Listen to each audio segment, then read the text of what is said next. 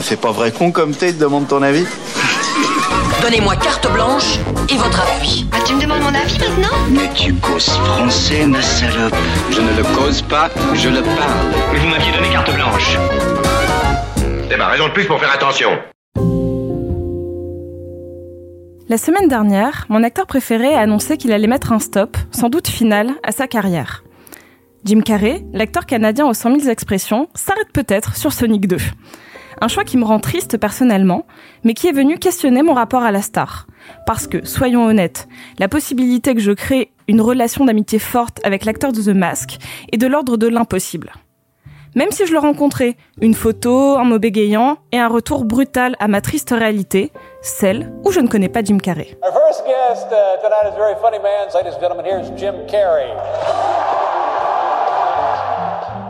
Et puis, on dit de ne jamais rencontrer ses idoles, que c'est la porte ouverte à toutes les fenêtres de la déception.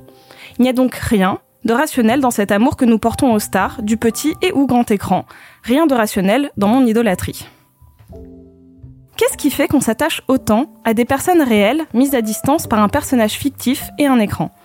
Comment se fait-il qu'on ait globalement tous pleuré la mort de Robin Williams comme s'il avait fait partie de notre vie?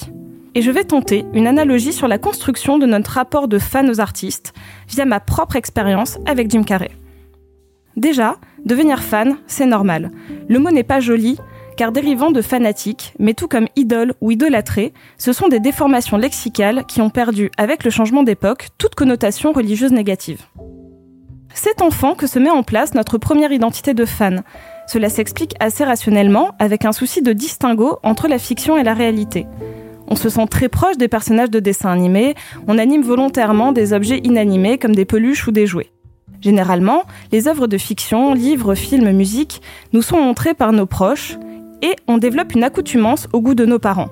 Ainsi, comme mon grand frère se mettait à côté de la télé et refaisait les mimiques si cartoonesques de Jim Carrey dans Ace Ventura, l'acteur est devenu une partie inhérente de mon quotidien. Je n'avais pas besoin de tout comprendre pour développer une forme légère d'amour et d'admiration pour ses personnages et le comédien lui-même. Yes! Oh, yes! Arrive l'adolescence, l'acné et l'affirmation de sa personnalité, et surtout de ses goûts. On est dans ce que l'on appelle une période de la création identitaire. Avec un développement de l'esprit critique, on commence à affirmer ses préférences artistiques, souvent à l'opposé de celles de ses parents et proche de son nouveau groupe social. Pour synthétiser, on arrête de dire qu'on écoute du Laurent Voulzy en voiture et on impose Evanescence dans son foyer, parce que les copains écoutent ça. C'est donc pour moi la fin de The Mask et de Dumb et Dumber.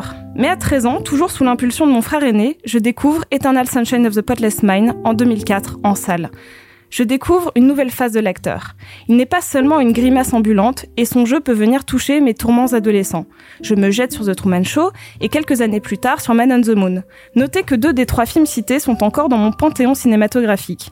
Mon identité se définit. Je deviens celle qui bouffe des films, qui se renseigne, qui passe de spectatrice enfant à adolescente cinéphile. Et ça, je le dois en grande partie à Jim Carrey. I can't see anything that I don't like about you. But you Right will. now, I can't. But you will.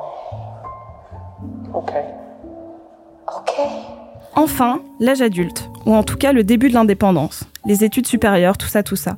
C'est un âge où normalement, on ne se crée plus d'idole, on fait perdurer quelque chose d'existant au moment de sa construction psychologique.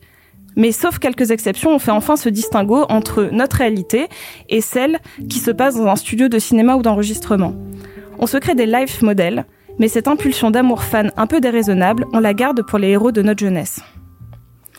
Qu'en est-il de mon rapport au Jim Carrey des années 2010 Alors, c'est un peu plus compliqué, parce qu'à part I Love You Philip Morris, il tourne un peu à vide. Heureusement que Kidding est venu relever récemment le niveau. I had a son named Phil. He was once your age. He died.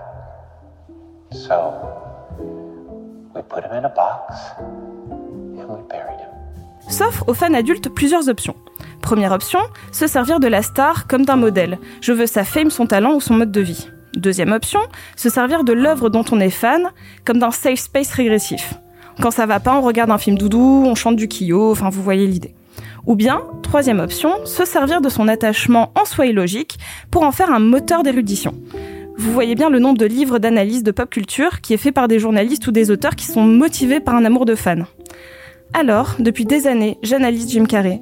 Je me renseigne sur sa vie, ses peintures, je regarde des documentaires, et je vous recommande à la fois Jim and Andy, mais également le livre Jim Carrey, l'Amérique démasquée d'Adrien Desnouettes. Et si vous êtes motivé, jetez un coup d'œil à son livre Mémoire floue. C'est assez singulier pour être lu. Je vous rassure, je ne serai jamais une Cathy Bates dans Misery, mais comprenez qu'il est impossible pour moi, même si sa carrière dégringole, de changer d'acteur préféré. Je suis fan de Jim Carrey, car il a participé par ses choix de rôle à la construction de mon identité. Pour la génération des early 90s, on a vu sa carrière évoluer en même temps que nous. Il nous a apporté beaucoup de rires profondément stupides avant de nous offrir des questionnements sur la dépression, l'amour et l'humour en général, car on n'aborde pas fou d'Irène ou disjoncté comme Ace Ventura. C'était ma lettre d'amour à Jim Carrey. Chouchoutez vos souvenirs d'enfance et d'adolescence car ils font partie de vous. In case I don't see ya. Good afternoon, good evening, and good night. Pour écouter d'autres éditos des membres de Pardon le cinéma, rendez-vous chaque vendredi dans les épisodes classiques ou le lundi en diffusion indépendante.